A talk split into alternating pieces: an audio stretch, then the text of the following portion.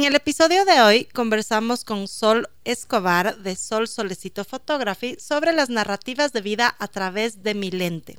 Sol es especialista en fotografía para bebés y nos contó cómo a través de esta fotografía ha podido conocer y ayudar en la vida de tantas mamás y de tantas familias. Acompáñanos a escuchar esta linda historia. Hola, soy Dani Dávila. Yo, Cone Aiken. Y yo, Paz Dávila. Somos Maternidades Imperfectas, una plataforma que acompaña, empodera e inspira a las mujeres madres a vivir la maternidad como un espacio de autoconocimiento, fuerza y crecimiento personal. Guiamos a las madres desde la maternidad que vivimos hasta la que queremos vivir. Nos interesa reescribir las historias de las mujeres madres reflexionando y visibilizando maternidades reales, honestas y diversas alejadas de los juicios y los dogmas que pesan sobre nosotras. Queremos guiar a las mujeres a encontrar su propia voz en la maternidad, a ponerla a su favor y a convertirla en una experiencia de poder y de equilibrio. Nos ilusiona acompañarte a florecer en la maternidad. Bienvenidos.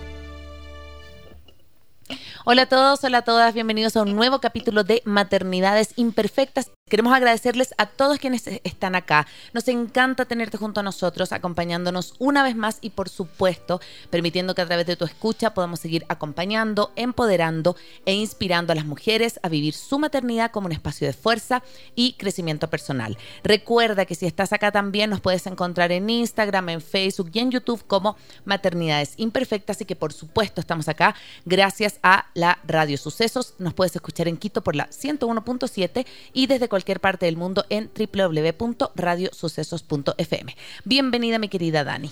Hola, hola, ¿cómo están? Hola, Cone, hola, Sol, ya te vamos a mm. presentar en un ratito. Eh, qué lindo poder acompañarles un día más. Eh, bueno, yo, yo venía hoy pensando en esta linda entrevista y pensaba que mm. yo, bueno, yo estudié comunicación y me gustó siempre mucho la fotografía, nunca me dediqué al, al mil pero me pareció súper bonito que hoy podamos estar contigo, Sol, conversando un poco eh, de, de, para mí es un arte, o sea, más allá de que sí es una profesión y tal, creo que es un arte que también te va liberando y te va como ayudando en lo caótico que puede ser la maternidad. Así que bienvenida Sol, nos gustaría que nos cuentes un poquito más de ti. Hola chicas, Dani, Cone, muchas gracias por la oportunidad, realmente yo les admiro mucho, me encanta este programa, así que estar aquí es uno de mis ah, mm. top. gracias, gracias. Eh, bueno, yo soy Sol Escobar, mi marca es Sol Solecito Photography, para que se acuerden de la canción Sol Solecito. Sí, sorry. Caliéntame un poquito. Soy también la marquetera, ya saben. Eh, Sol Solecito eh, nace en el 2016, yo estaba en México y estudié fotografía. Antes de eso la fotografía solo era un hobby. me iba bien, no lo puedo negar, pero yo creo que cuando empecé a estudiar las cosas ya giraron. Ahí, gracias a Dios, aprendí eh, a un montón de técnicas, tanto eh, de retrato como de para servicios y productos. Pero yo siempre estuve enfocada en que lo mío iba a ser fotos de bebés y en especial con mención a recién nacidos. Y la suerte de estar en México es que es un lugar donde hay tanta gente. que siempre vas a tener a quien fotografiar. Uno. Y segundo, no importa lo que quieras estudiar, no importa lo que te guste, lo que te apasione, siempre hay un congreso, una ponencia, una cosa de que traen los mm. mejores del mundo. Qué lindo. Entonces, en mi caso, yo tuve chance de capacitarme con las que yo veía en YouTube. O sea, como que las más duras en YouTube, yo tuve chance de capacitarme con ellas porque trajeron. Y a un precio módico porque éramos miles. Claro. Entonces, y también gracias a Dios, todas las fotógrafas que me enseñaron las técnicas eh, eh, eran personas muy, eh, ¿cuál es la palabra? Mm, les da, o sea, les gustaba enseñar bien, o sea, aprende a envolver así, tienes que tocarle al bebé así. Últimamente todas las capacitaciones de las que he ido en los últimos años es ustedes quédense allá y filmen lo que yo hago. No mm. pueden tocar, no pueden acercarse, no pueden hacer no nada. práctico. Nada práctico. Entonces yo digo, eh, sí es muy importante eh, al, escoger una persona que haga tus fotos de bebé, saber cuál es más o menos su capacitación, porque es muy diferente poder, o sea, ver que literalmente saber manipular al bebé. Mm, mm. Ajá. Entonces, Básicamente eso, y ya les digo, nació en el 2016 mi marca Sol Solecito, en el 2018 ya vine a Ecuador y mm, actualmente mm, me ha ido muy bien, gracias a Dios. A la Dani le hice sus fotos de sí, recién nacido. Y, ahora también, que no quiero decir solamente eso, sino que también hay una sorpresita porque todavía no las lanzamos, Atento pero las atento, atento. Eh, la Sol nos hizo una eh, sesión de foto de maternidad que no teníamos las tres y hermosa. O sea, yo creo como, como dejar súper en claro que Maya, que seas mi amiga, me encanta, me encanta porque nos hiciste sentir súper cómodas. O sea, como que yo creo que el hecho de sacarse fotos no es llegar y así como, ah, ya, sáquese fotos, porque a mí me encanta, pero hay gente que es más tímida, hay gente que no es llegar y, y como exponerse y como que sentirse cómoda con eso me parece como un tremendo valor y fortaleza tuya, mi sol. Muchas gracias. En serio, eh, una de las cosas que más me gusta es que las mamás disfruten. Mi diferenciación, sí, sí, sí, sí. La diferencia que hago yo en Sol Solecito es que los bebés no son lo importante. Son súper importantes, eso sí, porque yo velo por la seguridad del bebé. Pero yo me enfoco en el bienestar de la mamá. O sea, a mí una mamá que esté lista para hacerse fotos me garantiza que la sesión va a ser mucho mejor. Claro. Entonces, si la mamá me dice, ve, yo sé que tal vez las mejores fotos son a los 15 días porque eso es lo que la mayoría de fotógrafos te exigen, pero yo a los 15 días con mi primera no servía para nada. Claro, claro, total. Yo estaba sola, dolorida, con una lactancia que no funcionaba, eh, entonces yo no, yo no me sentía en capacidad de tener yo hacer mis fotos, o sea, de yo hacerme fotos. Entonces yo dije, ¿por qué ponemos esa presión en la mamá?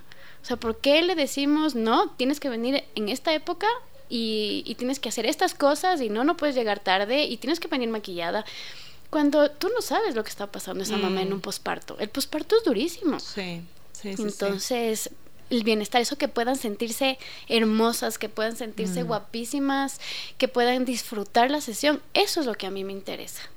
Sí, yo creo que yo sentí mucho eso también, eh, sobre todo en las fotos que ya fueron del Emi, como, como esta seguridad. Fue, bueno, la historia fue súper chistosa porque la Sol y yo estábamos embarazadas exactamente el mismo, del mismo tiempo, por ahí nos dio... mismo. Nos dio Fueron a la mucho, no, fueron nos a la dio misma mucho fiesta, amor. fueron a la misma fiesta. Parecido. Por ahí que, que Fiestas nuestros- de Quito, para Estuvimos hacer. bien felices en ese 12 de diciembre mía.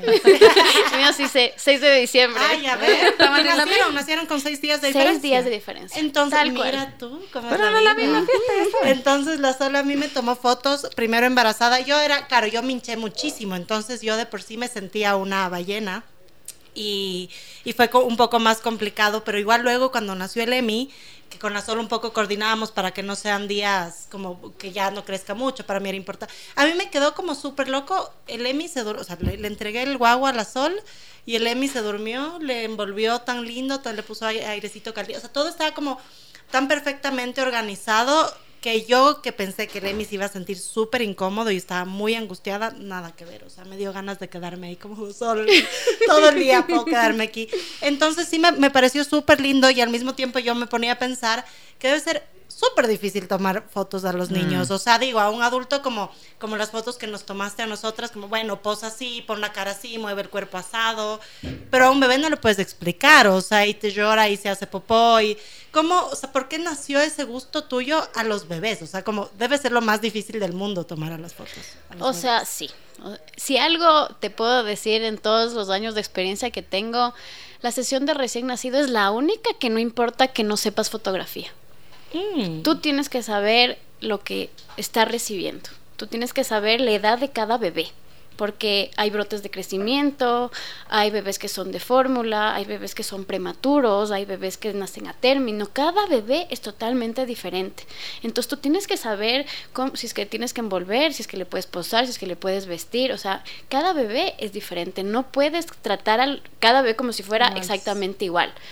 Entonces, em, yo creo que eso es lo más importante, que tú sepas exactamente cómo. Primero, saber manejar el bebé, saber manejar las expectativas de los papás. Mm. Eso es fundamental, porque puedes tener con miles de ideas en la cabeza, mis- viste miles de fotos y dices, quiero esta foto. Y yo, ¿y si tu bebé no le gusta esa pose?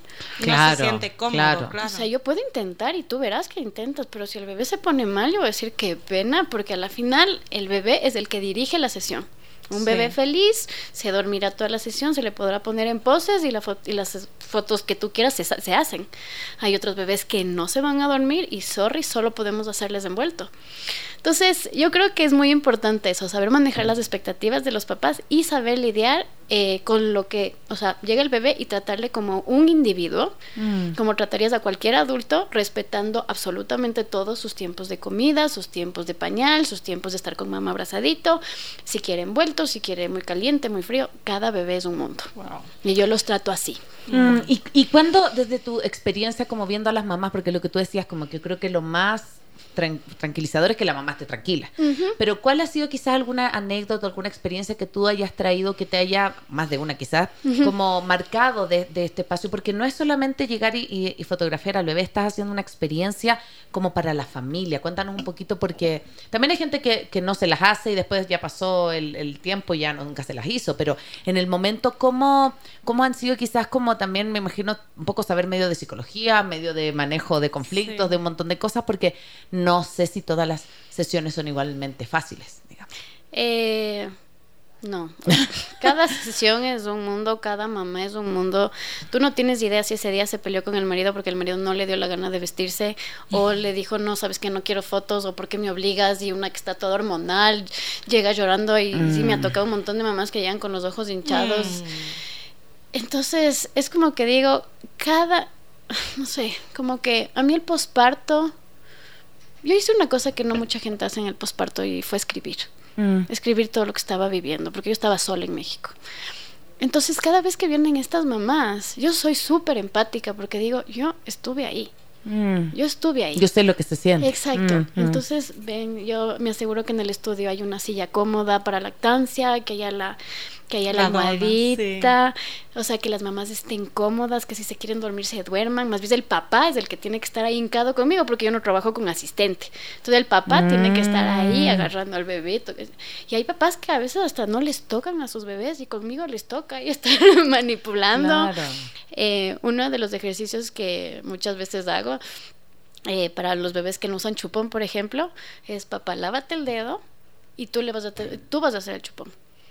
Entonces el papá ahí lavándose y le ves así al papá metido el dedo y es como que, ¡qué bestia, es durísimo!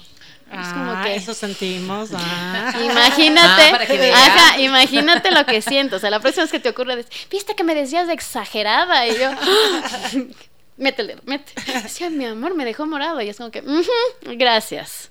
Entonces siempre, cuando están lactando las mamás, siempre me aseguro que la pose del bebé esté bien, ver el agarre, ver cómo, cómo eh, o sea, si está con dolor, si está lastimada. Mm. Eh, y siempre al papá le digo, asegúrate que esté apoyada la espalda, esté apoyada acá, porque son cosas que a mí, por ejemplo, nadie me dijo y yo terminé terriblemente con una eh, contractura en todo el cuerpo y un, o sea, y un mal agarre hasta que mi hija tenía dos meses. Entonces yo fui a la Liga de la Leche y aprendí un montón de cosas y ahí me di cuenta que uno de mis proyectos a futuro que les quiero dar a mis clientes es eh, una asesoría de lactancia gratuita básica cuando Ah, vengan a mi estudio. Qué hermoso. Ajá, ahorita eh, estoy siendo, soy la distribuidora de Jaca aquí en Quito también. Ay, wow, yo Sí. amé, qué chévere. Ajá, yo tenía mi jaca ahí y decía, tienes que ver esto. Jaca, yo no sé lo que es, Es jaca. una cosa de plástico que te ayuda, por ejemplo, mientras tú le estás dando de lactar con, el una, con una chichi, te la pones en la otra, tiene como una succión. auto- pero es un plástico, o sea, no, no es. Ah, entonces mira. tú te pones y Es como, como una que hay ventosa, veces ajá. que goteas Claro. con la otra, como que vas haciendo todito. Ah, es una extracción. mira qué bueno. Es una extracción de succión que no necesita baterías y como es de succión puedes acostarte, puedes dormirte y no se riega, entonces es fantástica. A mí personalmente me salvó con mi segunda hija y ahora eh, yo Sí, distribuyo eso Sí. en mi estudio, así que también eso. Qué hermoso. Qué, Qué hermoso. lindo, qué lindo. Yo creo que sí, o sea, esa parte como de sentirte cómoda es importantísima y me encanta lo que nos cuentas, que también haces que participen mucho eh, los papás. Yo creo que, bueno, ahora ya también muchos papás son bastante activos en, en la crianza, pero aunque no lo creas, hay muchos que no.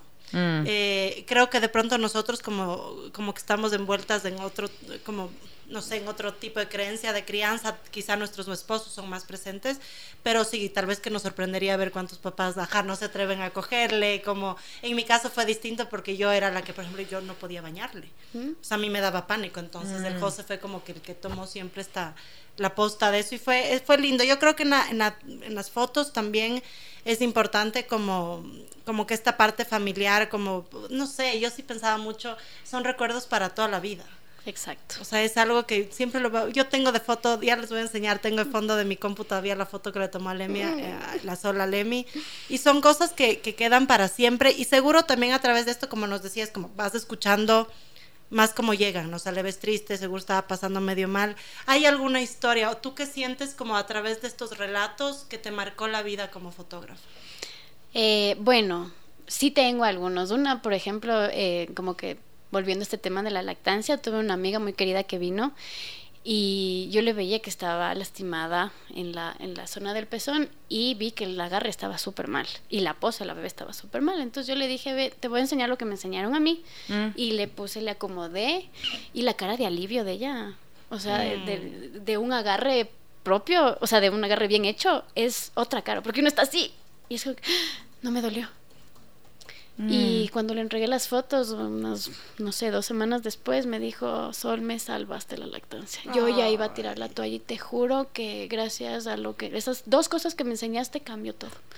Yo decía, qué bestia, qué importante. Yo pensé, o sea, yo no es que soy asesora todavía, pero solamente un consejito que nadie dice. O sea, nadie se mete a opinar porque el rato que tú te sacas la chicha y todo el mundo se incomoda y se va.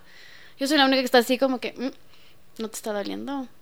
Así como que estás haciendo tijerita, no prefieres hacerlo de esta manera. Y de hablar de temas que nadie toca en el posparto. Sí, es que tú pasa que siento que el, el- el hecho que hagas fotografía de recién nacido, trabajas con mamás que yo creo que quizás, la- estoy pensando, la sesión de fotos es la primera vez que salen y ven el sol. O sea, literal, porque... Básicamente, claro. Básicamente porque tienes Al que sacarla creo que en los primeros ajá, 15 días. Al por ahí. pediatra y al, Y a la los fotógrafos. Exacto. Ajá. Entonces, lo que tú decías como de, de, la, de esto de como de, la hormona, o incluso las fotos también de embarazadas, que vi unas fotos tan hermosas de la Sol, de mujeres que estaban desnudas, pero unos desnudos maravillosos, como, como poder también, a mí me pasa, yo recuerdo y la vez que me he sentido más guapa en la vida es cuando estaba embarazada, mis dos embarazos, o sea, me sentía plena, me sentía hermosa, sobre todo en el último trimestre, que así maravilloso. Em, y, y como que documentar eso también es relevar que tienes una vida dentro, o sea, como que me parece que también es súper como simbólico y súper ritual lo que tú haces en el estudio, o sea, no es como mm, me saco una selfie, digamos, sino que estás retratando un momento muy vital en la vida de esa familia que, que está por empezar. Sí, o sea, yo creo que si es que realmente estás haciendo una inversión Mm. de pagar fotos, tienes que salir espectacular Sí. en tus fotos. Sí. Porque tenemos, estamos en la hora de los celulares. Si ustedes ven los celulares, tienen 50 mil fotos. ¿Me cachas? Y sí, tenemos selfies, tenemos fotos con las amigas y todo, pero no hay así las fotos que dices que bestia, esta es la que quiero mostrar porque esta es la foto donde me siento guapísima. Y eso es en cada etapa. Sí. En el embarazo tú tienes varios tipos de embarazos. Tienes los embarazos que son complicados y no puedes hacer. Tienes los embarazos que las mamás se deprimen y las mamás eh, se inflan y no quieren saber nada de fotos y luego por presión les toca hacerse. Entonces tú tienes que saber que mucho de la empatía trabaja ahí. Porque Mm. yo también me sentía regia, o sea, yo sí dije, yo quiero mis fotos yucha y me hago mis fotos yuchas porque necesito portafolio.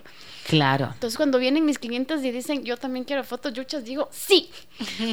y las que me dicen, no quiero que se me vea nada, quiero que se note Esa que yo, estoy yo, embarazada. yo. La Dani me dijo, nada, yo quiero que literalmente me cubra todo y que se note que estoy embarazada. Yo dije, como tú quieras, es tu sesión, es tu recuerdo, tú tienes que disfrutar, disfrutar. Lo importante para mí es que tú disfrutes, Mm. porque cuando disfrutas te relajas. Y hay Sí. papás que no se relajan, o sea, hay- literal, hay gente que nunca se relaja y es como que ahí sí me toca decir, entonces, finjamos un poquito, aplastasle cosquillas, dile algo sucio. Una de mis frases favoritas es, mírale y ahora dile, dile algo bien sucio. Ja, ja, ja, foto Ya, perfecta. foto, Ya, claro. se, se ríen. Claro, Sí. claro. Entonces sí creo que mm, con los años he aprendido mucho a mm, cortar ese hielo, a, a Mm. como que a que se den cuenta que yo no soy nada ni vulgar ni ni, o sea, en el sentido de que si haces fotos desnuda no te voy a hacer nada o no te voy a ver raro o no te voy a estar tocando, sino que es como que como si estuvieras vestida, o sea, la actitud es la misma Qué lindo. ponte esto, sácate esto, ponte esto, envuélvete así, te voy a acomodar aquí. Y jamás se me ocurriría decir nada sobre el cuerpo. Bueno, en general es mi meta. Claro. O sea, yo no hablo de cuerpos más que para decir, estás haciendo vida, estás haciendo leche, acabas de dar a luz, o sea, eso es lo importante. Eso es lo importante y eso es lo que tienes que decirle a tu cuerpo. Gracias. Qué lindo, qué lindo, Sol. Gracias por seguir acá. Recuerda siempre que todos nuestros capítulos puedes seguirlos en vivo, también a través de nuestro canal en Facebook y YouTube y que puedes escuchar todos nuestros episodios anteriores en nuestro podcast en Spotify. Estamos hoy con Sol Escobar de la marca Sol Solecito Photography y bueno, fuera del, área, del aire estábamos hablando un poquito como de qué anécdotas nos podías haber contado, pero yo quiero iniciar con, con una, como, ¿cuál crees que ha sido tu mayor reto? O sea, de ley hubo algún bebé súper difícil o no sé, como alguna situación que dijiste como que, ay, ¿qué estoy haciendo? yo siempre digo, hay dos tipos de bebés. Los que, los que hacen que ames ser fotógrafa de recién nacidos y los que hacen que reces y digas, ¿por qué miércoles hago esto? O sea, alguien explíqueme por qué el maltrato. ¿Por qué me metí en esto? ¿Por qué me metí en esto pudiendo hacer sesiones como la que les dice a ustedes, que son mm. fáciles y divertidas y, y fluyen? Y fluyen. Y es justamente eso, o sea, eh, los bebés que no duermen, los bebés que están enfermitos con cólicos o, o no sé, cambiaron la leche, hay veces que les vacunan y les traen a la sesión y no me avisan. Ah, claro, pobrecito. Entonces yo creo que con los años he aprendido como que a educar, entre comillas, al cliente de las cosas que puede pasar y no puede pasar. Entonces, por ejemplo, si es que tú ves que tu bebé está enfermito, si te digo, eh, pidamos una valoración del pediatra por si acaso, porque no quisiera mm, que mm. creas que algo pasó en mi estudio. claro. Eh, otra cosa es, o sea, con respecto a dormir, yo creo que eso está totalmente fuera del control de nadie más que del bebé. Claro. un bebé que se duerme o que no se duerme es el bebé que decide. Yo puedo tener todas las técnicas, pero he tenido bebés que no se duermen un segundo y tengo bebés como el Emi que se duerme toda la sesión, y fantástica. Entonces, eh, pero así anécdotas que, que han sido... ¿Cuál será? ¿Cuál será de mis favoritas? Yo creo que con bebés prematuros han sido las más las más retadoras. Mm. Em, yo me acuerdo cuando recién regresé a Ecuador, eh, más o menos por la misma época llegaron dos mamás con bebés prematuros, pero ya iban a hacer su smash cake, su, su sesión del año. Y me pareció chistoso porque hablé con las dos y las dos me dijeron exactamente lo mismo. Mira, eh, yo quise, yo tenía pagada la sesión de recién nacido y me dijeron los primeros 15 días. Pero mi bebé nació a las 34 semanas, o sea, a las 15 días él seguía en Termocuna en un hospital. Y luego cuando yo ya me dije, oye, mi bebé ya tiene un mes, pero está compensado y toda la cosa, me dijeron, no, lo siento, tu bebé ya cumplió más de mes, mes, una semana, ya no mm. le voy a hacer. Tráeme cuando ya tenga seis meses o lo que sea. Y perdieron una sesión de recién nacido, que es muy diferente una sesión de recién nacido a cualquier otra sesión. Entonces, también muy aprensivas porque obviamente eh, el prematuro reacciona de diferentes maneras mm. dependiendo de lo que sea que haya vivido o lo que sea, si tiene retrasos en el desarrollo, lo que sea. Entonces, em, yo siempre trato de hablarlo con la mamá. siempre lo he dicho, si la mamá está tranquila, transmite esa tranquilidad. Y, y siempre me dijo, tú eres la única que me entendió, tú eres la única que hizo las preguntas. Mm. Y tú eres la única que, que, se acomodó a mis exigencias locas. Y yo decía, claro, es tu sesión. Entonces yo sí me puedo adecuar a ti, no es al revés. Y mm, cuando a mí me tocaron prematuros, eh, yo me di cuenta que, por ejemplo, no estaban en el peso. ¿Ya? O sea, era, claro, más chiquitos. Eran más ¿Y chiquitos. igual los 15 días o más? Cuando me traían, a veces me traían de un mes, me traían de dos meses, pero seguían siendo chiquitos. Entonces ahí sí puse como que regla, entre comillas, que pesen un poquito más de 2,700 a 3 kilos.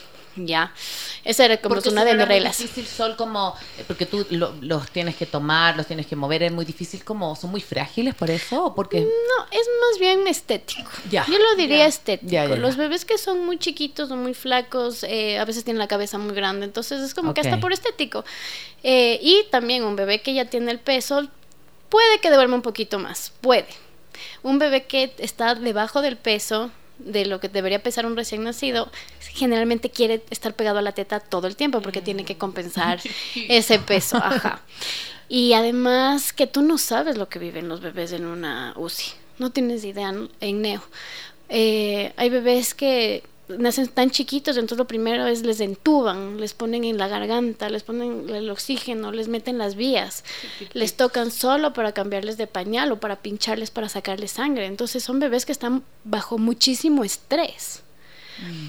Entonces yo creo que mis, los, mis bebés prematuros siempre han sido un reto y es una cosa muy emocional y personal porque yo soy bebé prematura mm. y también soy bebé arcoíris.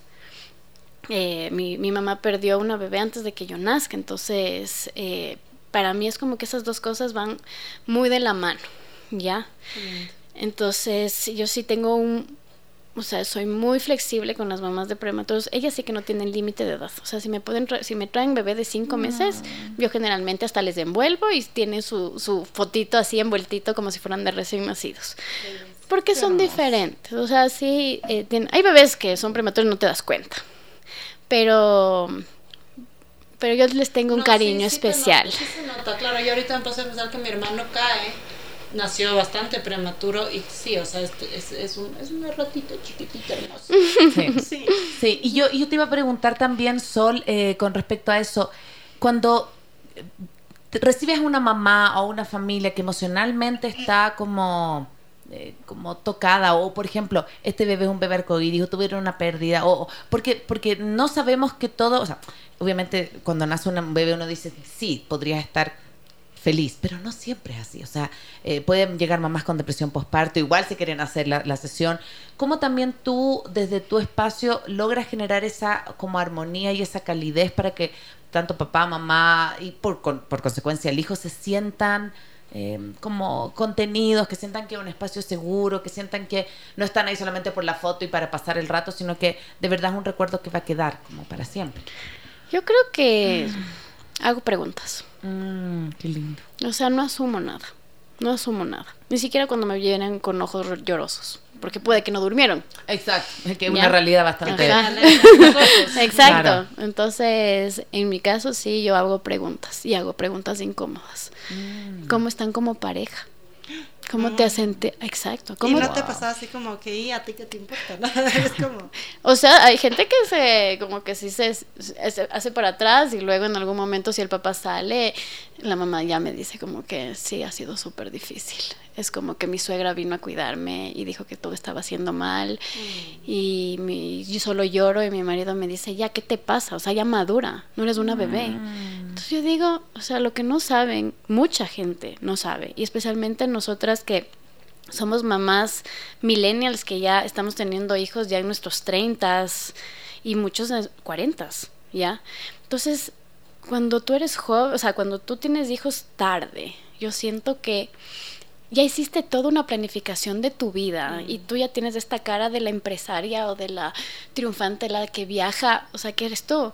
Entonces cuando te da, cuando o sea, decides tener un bebé, tú asumes que a los tres meses tú dejas al bebé y te regresas a trabajar y tu vida está perfecta, o sea, que se quede con la niñera. Y hay gente que lo hace y yo les admiro un montón, pero muchas de las mamás y en muchos de los grupos que yo estoy es, por favor, asesórenme cómo hago para tener mi lactancia extendida, cómo hago para que no me paguen un año. Yo quiero quedarme con mi bebé, o sea, no le puedo dejar con la empleada, no le confío, no le confío ni a mi mamá. Entonces, hay muchas conversaciones que hay que tener en el posparto, porque si no crees que solo te pasa a ti. Y las redes sociales nos tienen cagadas porque tú ves a una Lavinia que está perfecta. No, yo ayer vi las fotos y en serio, es como, en serio dio a luz de esa mujer. Estuve embarazada en algún momento. Y yo digo que es la primera dama, mejor. Entonces es como que tenemos unas expectativas como mamás que son irreales. Y el rato que tú te das cuenta que todas las mamás estamos pasando, solo que nos pasando mal, solo que unas las fingen mejor o tienen, mm. o sea, la manera de mostrarte que es perfecto, probablemente igual se encierren a llorar en el baño en algún momento. Qué lindo, Sol. Yo creo que, ajá, es como que pasar esta parte de no, no es que contraté a una fotógrafa y tomó las fotos, hizo su trabajo, sino como más bien como generar esta conexión que no es habitual eh, en un aspecto profesional creo que es tan importante y creo que si es que muchas ah, otras como ramas que tengan que ver con, con, los bebés, no sé, el pediatra o el odontopediatra o, el, o sea, todo esto que, incluso en tu misma oficina, o sea, si realmente se preocuparan como por eso, eh, sí, sí creo que estaríamos en un mundo mejor. A mí ahorita me quedó sonando un montón lo que decías, ya tenemos hijos a los 30 y un montón de gente, claro, yo tengo mucha gente cercana que ya pasó los 30 y ni siquiera se imaginan teniendo hijos, que es algo de la nueva generación. Bueno, no es nueva, no somos nuevas. Pero bueno, Auxilio, no soy nueva. Se acaba de dar cuenta la Dani que no es nueva, que está, está pasando los 40. Ya viene, ya va, ya va. Y que hay dos generaciones. pero, pero claro, a mí me pasaba que yo sí decía como, ya después, ¿por qué? No, yo me casé súper joven, entonces decía, ¿por qué no tuve hijos a los 25? O sea, es, todo hubiera sido más fácil para mí, o sea, porque yo estaba mucho en la onda que decía la, que dice la solo, o sea, yo ya tenía una meta profesional, estaba como súper encaminada, estaba ya un montón de tiempo casada, viajaba, farreaba, todo, entonces es, es duro y yo me acuerdo que ese día que fui a, tú claro, me diste cien mil consejos, me acuerdo que hasta te llegaron unas pastillas y me contabas, y yo era como que, ay, esto es tan nuevo, tú ya tenías tu segunda hija, claro, es diferente. y como que generar esa conexión también te acerca un montón a la persona para que para que se abra. Yo creo que no, no sé, tú sientes que en la fotografía se nota eso, más allá de, relajarte, o sea, como sientes que la historia se queda plasmada en Ay, qué linda pregunta. Sí, totalmente, mm. totalmente. O sea, por más que les hagas posar, tú te das cuenta cuando es un papá que está enamorado de su agua. Te das cuenta cuando es una mamá que está pasándole súper mal. Te das cuenta de muchas cosas eh, por los comentarios, porque al final una sesión de recién nacido dura tres horas, ¿no? Claro, Entonces, en, un ratito.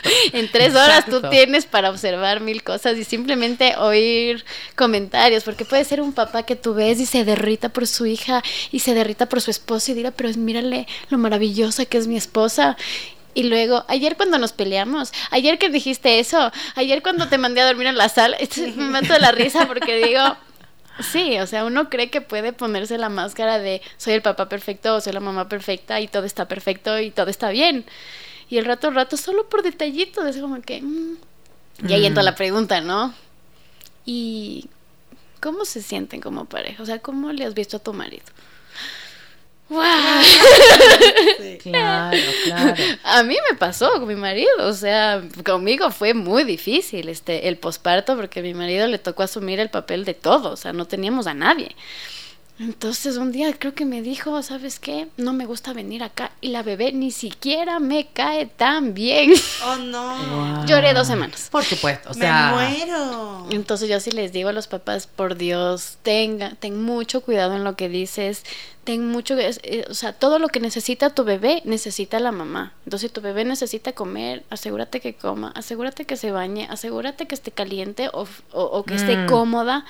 Porque una con la lactancia, una se pone, el bebé agarró y no te mueves, y estás así, doblada. como un churro, sí. En cambio, si el papá sabe dónde acomodarte esto, con dónde apoyarte, dónde darte el masaje, o qué decirte, o cómo abrazarte, incluso la sexualidad.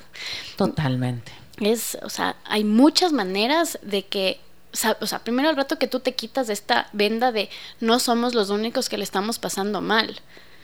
Y lo que dicen las redes es mentira. Mm. Y muchas mujeres están en la misma situación que yo. Es como que te relaja porque ya dices, ok, no estoy sola. Y ahí puedes buscar soluciones. Ya no tienes que fingir, sino dices, ok, entonces, ¿cómo, cómo podría hacerlo mejor? Sí. Entonces yo sí creo que eso es lo importante. Oye, mi Sol, ¿y hay alguna como vivencia o alguna mamá que tú recuerdes que, que haya, o una o dos mamás que haya pasado el tiempo que su historia te haya marcado por lo heavy o por lo profunda o que tú la traigas hoy día y digas, no sé, esta mamá me enseñó tal cosa, porque me imagino que es de vuelta y vuelta, o sea, como tú le puedes enseñar de, no sé, de lactancia y de, y de cómo, eh, cómo están como pareja, también me imagino que la vivencia de esas mamás que son tan particulares también te, te dan ese feedback a ti. ¿Hay alguna, alguna experiencia o alguna historia que te traiga hoy día como decir, eh, me acuerdo de esta mamá? No tienes para qué decir nombres, por supuesto, sino que solamente la historia. Yo creo que mm, una de las historias que más me marcaron eh, fue una mamá que llegó sola, porque no, o sea, no, no habían conseguido hacer en fin de semana que cuando estaba el marido. Y entonces ella llegó sola. Y el marido le llamó unas 10 veces, ¿cómo estás? Y él ella así, ay, sí, sí. Y el, el, papá súper amoroso, cántale tal canción a mi bebé para que sonríe. Y yo, entonces yo dije, qué lindo ese papá, o sea, debe estar perdiendo. Y yo así toda emocionada. Entonces eh, ella empezó estaba súper nerviosa, súper nerviosa. Llegó sola manejando y su bebé tenía que, no sé, había sido prematuro. Eh, no tanto tiempo, o sea, había estado en la casa los 10 días y esta sesión habíamos hecho a los 20 más o menos. Y ella llegó angustiada, eh, súper nerviosa, como que, ¿no quieres que yo le coja? ¿No quieres que yo le envuelva? Y yo, y yo, estás súper nerviosa, ¿ya? Te vas a sentar al lado mío y vas a ver todo lo que hago. Si algo no te gusta, si algo no te... me avisas. Entonces de a poquito se fue relajando. Mm. O sea, tuvo versión en unas 20 veces, ¿ya? O sea, a ella sí le costó mucho relajarse.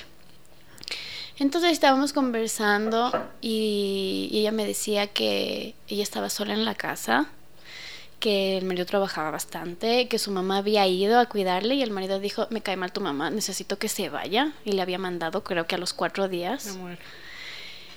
Y, y, ella era, no me acuerdo, creo que era de la Tacunga o de Riobamba, entonces no estaba cerca de la familia. Y me dice, y encima mi marido tiene un perro y a mí me toca limpiar atrás del perro.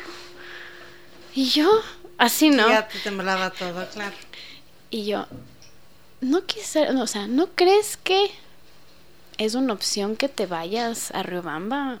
Como que para que tú, tú y tu bebé estén cuidados porque me imagino que tu hermano trabaja fue Me dijo, sí, sí, casi no está en la casa. Ya te digo, me toca hacerme cargo de la casa. Del perro.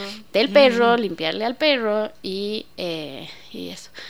Entonces le digo, no has pensado, así como que yo, neutral cero, así como que. Y me dijo, el problema es que me acaba de amenazar que si es que yo me voy, me se divorcia de mí. Mm. Entonces, qué bestia me dio el corazón, se me hizo tan chiquito. Y ahí sí me da iras y me da muchas iras a veces con, sí, con algunos papás. Eh, yo creo que es más por ignorancia, puede ser, que, mm. que, otra cosa. Porque sí es cierto, o sea, los papás millennials son los más involucrados de toda la vida. Mm. Cuando llegan con los abuelos, siempre hay el abuelo que tiene este comentario o la suegra que tiene este comentario ay, mi hijito es tan buen papá, porque su papá ni un pañal, ni un biberón, nunca les o sea, las mamás a cargo de todo. Y ahora sí vemos papás súper involucrados. Y es como que es, la, es lo que es la ahora, la onda. Mi, mi marido, por ejemplo, él es como otra mamá. O sea, mis hijas se quedan con él o conmigo y yo no tengo una sola llamada de, mi amor, ¿dónde están las pijamas? No, o sea, todo mm, sabe, mm. todo sabe, o sea, sabe de las medicinas que toman, sabe las, eh, los zapatos que usan, todo. Entonces, para mí es un alivio porque digo que bestia, tengo un adulto funcional al lado. Claro. No tengo otro bebé que cuidar, que resuelve. Pero bestia, he visto en, mi, en amigas, he visto en, en clientas que los papás se vuelven otros hijos. Sí. Y digo que me da ganas de sacudirles y decir, dame el número. Le voy a llamar a Amanda la miércoles. Y a la final se fue. Se fue a Robamba, no se ah, divorció, más bien ya pasó el posparto, obviamente, porque todos vivimos de ese posparto maldito.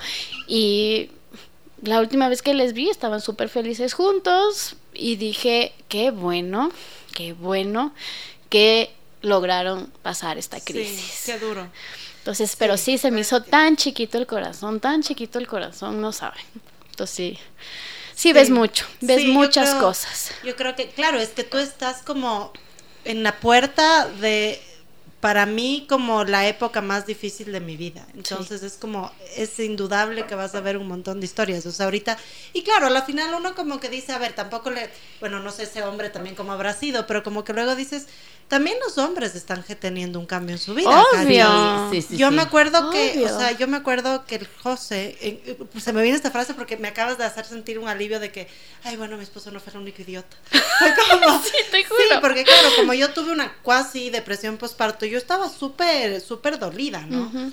Y me acuerdo que, a ver, yo nunca tuve la depresión de no querer estar con mi hijo, eso no me pasó. Y debe ser durísimo sentir eso, pero sí necesitaba un espacio, yo no podía dar de lactar, o sea, sí, sí le di de lactar, pero no, no tuve como esta facilidad, no fue tan automático, entonces yo sufría muchísimo por eso. Y me acuerdo que un día que yo lloraba y me fui sola al cuarto de mi hijo, creo que Lemi se quedó con el José, eh, y claro, yo lloraba, pero es que uno llora como que se estuviera muriendo, ¿no? o sea, es una cosa horrible, es horrible. y yo decía, pero ¿qué es lo que me duele? O sea, porque aparte tienes todas estas expectativas de que la maternidad tiene que ser hermosa. y el José me dijo como algo así como, ven a estar con tu hijo. Le dije, no quiero ahorita. Y yo lloraba, no quiero ahorita. Y él me respondió, ¿cómo no vas a querer? Es antinatural que estés sintiendo. No, le maté. Y tú así, así empezaste. es igualito. Te voy a matar. Claro, a mí me costó, él obvio nunca me pidió disculpas, pero a mí perdonar eso, te puedo decir que creo que me costó hasta hace unos seis meses. Claro, yo te digo. O sea, y, y ya porque estoy en maternidades, porque tenemos terapia todas las semanas, porque es como, porque es, es durísimo. Entonces, claro, yo también creo que desde algún otro punto, si bien nosotros sentimos todos estos cambios hormonales, nosotros dimos vida textualmente, los hombres también tienen un cambio, ¿no? O sea, tú de pronto algún rato también como que te enfocas, si bien te enfocas mucho en la mamá, como, como también llegas al papá, porque es difícil, ¿no? O sea, aparte que los hombres, Sí. mi esposo es una tabla, o sea, para bailar, para la foto, como sonríe y es, él cree que la sonrisa es estar serio, entonces, ¿cómo también manejas eso con el papá que de pronto está, además que siente que toda la atención está hacia la esposa y hacia el bebé? O sea, depende, o sea, te digo, cada individuo, o sea, cada persona es un individuo que es muy diferente. Hay papás que aman las fotos y quieren miles de fotos con todo, o sea, quieren estar en toda la foto. Hay papás que no les gustan las fotos y literalmente me han dicho, yo una foto. Y yo, ok. yo no me voy a meter a discutir una foto allá. Ya. Y como que creo que esperan que les diga, ay no, tres fotos. Nada, yo, ah, ya, una foto. Tenía uno, por ejemplo, una de mis anécdotas favoritas y chistosa. Es, era un papá que era súper parco. Esto era en México. Y era la sesión a domicilio, ¿no? Entonces tenía, les juro, así la marca, las marcas de las camisas, todas eran de Dolce Gabbana, así, o sea, full. Y este papá se pone, yo quiero con esta, esta camisa. Y la mamá le dice, ya, pero yo quiero una foto que el bebé esté desnudo sobre ti. Y él, ya bueno. Entonces yo le poso, la la la, y este bebé le caca, pero no les miento, una caca mostaza, toda la camisa Dolce. Gabbana. Y yo así, dije, hijo de madre, ¿qué le va a botar al bebé? O sea, ¿qué, qué va a hacer? Porque era tan parco y tan medio Seco, claro. seco y, y medio así, súper, súper cortante y, y medio, no sé, serio. O sea. Bueno, soltó una carcajada y se pegó una relajada y luego el resto de la sesión fluyó mucho más tranquila. Y yo decía, qué chistoso. O sea, uno jamás imaginaría, lo- jamás imagina lo que puede pasar. Claro. Tienes esta expectativa de lo que puede pasar, pero en realidad todos te pueden sorprender. Y cuando hay un papá al que le preguntas, ¿cómo estás tú? Es como que te van a decir inmediatamente, bien, eh, es cansado, esto no he dormido. Y la mujer siempre va a decir, ¿tú no has dormido? ¿Tú no has dormido? O sea, yo soy la pendeja que le tengo que dar y los maridos son como que sí. Entonces yo digo, es muy difícil para los papás también, porque Sí. pierdes a tu esposa. Sí. A la final, eh, un nacimiento implica una muerte, la muerte de la mujer, y nace la mamá. Entonces es muy difícil eso y yo les deseo mucha suerte y que puedan procesar esto como pareja, volverse a conocer. Entonces como que eso son frases así chiquitas que pf, hacen clic inmediatamente porque se, ok, eso sí puedo entender. Sí, mi esposa ya no es la misma. Desde que tuve ese bebé ya no es la misma, ya le val, yo le valgo. Entonces, de acostumbrar a ser una pareja, especialmente los que han estado casados muchos años, que eres un equipo y le amas a tu bebé y no es que tienes nada contra el bebé, pero ya no está tu esposa ahí. Y la depresión postparto de hombres es un tema que nadie nunca habla. No, no sabe. Entonces, yo sí creo que, eh, especialmente en mi espacio, que he aprendido tanto y he estado en esta, como decías tú, Dani, en ese momento tan crucial. Yo sí creo que es un momento en el que sí deberemos tratar temas que nadie toca en posparto. Y la, la relación en pareja debería ser la más importante. Sí, porque yo siento, eh, o sea, nuevamente, como que yo creo que hay mucha ignorancia. Esto mismo que tú dices, y yo creo que no me, no sé cómo lo podría haber sentido un papá, pero creo que toda lo que tú decías, toda la atención como se va hacia la mamá y hacia el bebé. O sea, primero es hacia el bebé. Solo el bebé. Solo el bebé. Después viene quizás la mamá. Y ya como último lugar el papá. Entonces, creo que también no sabemos cómo volver a ser quienes somos. O sea, hoy día justo hablaba con mi hermano, que fue papá recién, recién. Entonces le digo, ¿cómo estás? Aquí me dice, no durmiendo nada. Y yo, vamos, le decía, como ánimo, ¿y ¿cómo te sientes? Súper feliz y todo. Pero yo le veo su carita de, de verdad, no puedo con mi vida. Porque yo creo que eso que tú dices, estos temas como incómodos no se hablan, de que de verdad no vas a dormir, de que de verdad volver a encontrarte con tu pareja en todo sentido, eh, va a ser difícil. O sea, como que creo que, y eso no hay manera que no lo recepcione eh, el hijo. ¿Sí? O la hija. Entonces, me parece que este, este, lente que tú le pones, medio es un lente, como decía la Dani, de realidad, de, de como que va a mostrar esa... Mm, esa forma, esa manera. Cuando nos fuimos a sacar la foto de las tres, lo disfrutamos, lo gozamos y las fotos reflejaron eso. O sea, como que eh, creo que no, no, aunque tú no lo hables, si una familia, una pareja está peleada o está pasando por un momento difícil, va a ser muy raro que eso no se vea en... claro, yo siempre tengo una frase cuando me tocan papás así que es obvio que se han venido mandándose a la miércoles. y eso pasa mucho cuando son segundos o terceros bebés, que los papás se hacen cargo de los primeros, o sea, los papás están... Y es como que la mamá dice, ok, yo me encargué de todo, tú solo asegúrate que este guau esté vestido. Mm. Y no lo hizo. Entonces, no, la guerra. ya. Entonces, llegan muertos de las iras, así con los guaguas que no se apuran y toda la cosa. Entonces, tú le ves a una mamá que, así, o sea, así estresadísima y un papá que está muerto de las iras. Entonces, cuando llego las fotos de familia, siempre tengo esta frase: Perdónale. Mm. Hoy, perdónale realmente quería que esto sea bonito y tiene expectativas súper altas y probablemente no actuó como debía haber tratado y no les ha de haber tratado a todos como debió, o sea, de, una buena manera. Y es como que se quedan helados porque dices, hijo de madre, o sea, es tan obvio. Y es como que no, no es obvio, no es obvio, porque sí, fin, o sea, sí, sí sabemos fingir un montón. Pero mm, es una frase que desarma. Porque ese rato cuando tú dices perdónale, es como que inmediatamente, y todas las veces me pasa, le regresan a ver, sonríen y le abrazan. Y es como que ahí está, ahí está la foto, ahí está, porque el perdón también es una emoción que es espectacular, más que la oxitocina de ver a tu bebé ahí tan chiquito es perdónale a tu esposa o perdónale a tu esposo por no haber hecho las cosas que le pediste. Qué lindo. ya se va acabando esto. Yo tengo una última pregunta porque bueno, hemos hablado de bebés, pero yo sé que también haces otras cosas. Sí, sí, sí. Cuéntanos, ¿qué haces? ¿Qué, qué anécdotas tienes de eso?